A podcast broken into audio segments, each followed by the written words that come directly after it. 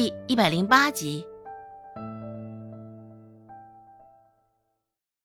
想到其中某个可能性，罗氏按耐不住了，脸上的喜色也绷不住，拖着他的小腹，慢慢的走到周芷房前，朝着里头探了探脑袋：“周芷，娘有话对你说。”言语之间，竟是温柔之色。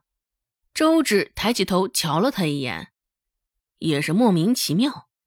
而原本躺在炕上抓着被子盖住脑袋的周成，听到罗氏的声音，也探出半个脑袋瞅了瞅，抓着被子的手有些变形。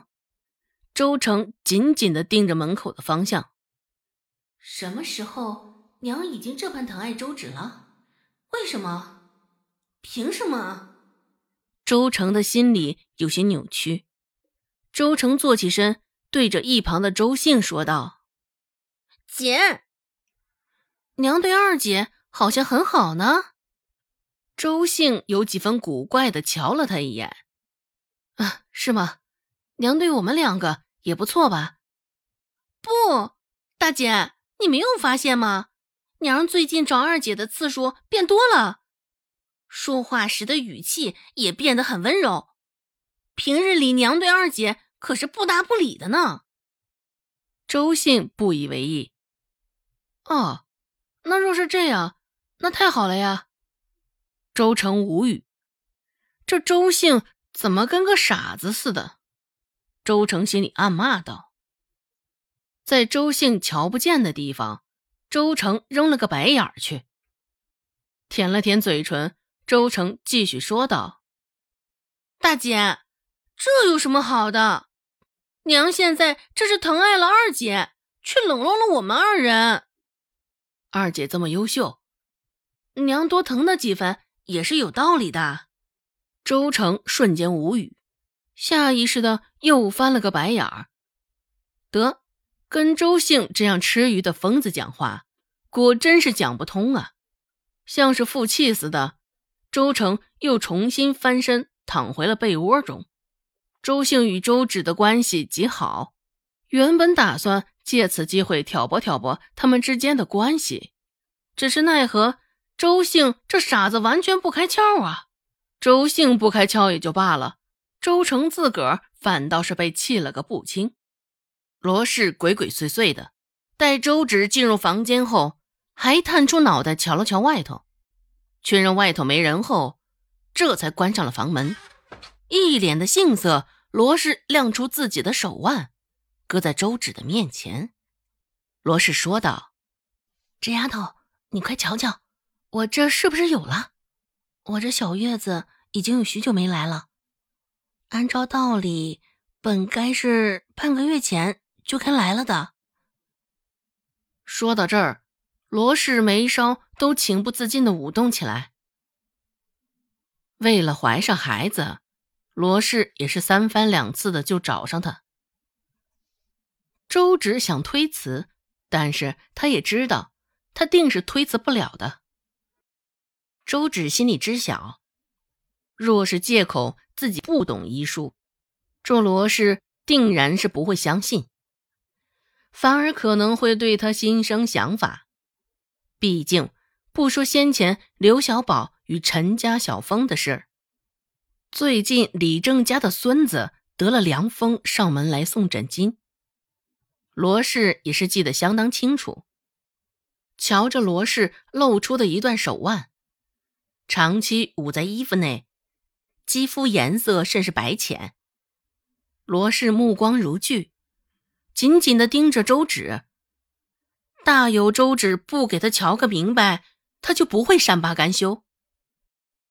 周芷呼了一口气，伸出右手，三根手指轻轻的搭在罗氏的手腕上，滑则如珠，数则至六，的确是喜脉的症状。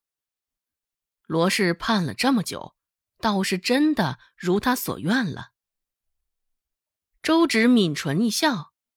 对着罗氏略有几分紧张的目光，缓缓启唇道：“恭喜娘了，这回是真的有了，确实是喜脉。”罗氏捧着胸口，眼角有几分湿润。谢天谢地，谢天谢地呀！我在周家的日子可算是能好起来了。喜极而泣，擦了擦眼角的泪珠，罗氏转头对着周芷说道：“ 小芷，这回可全是你的功劳。这这些柿饼都给你吧。”周芷瞧了一眼罗氏递过来的柿饼，明着好像是真的感谢他。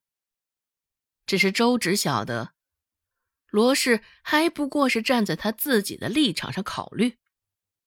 怀孕了是不能吃柿饼，他也不过是不想将这柿饼浪费了而已。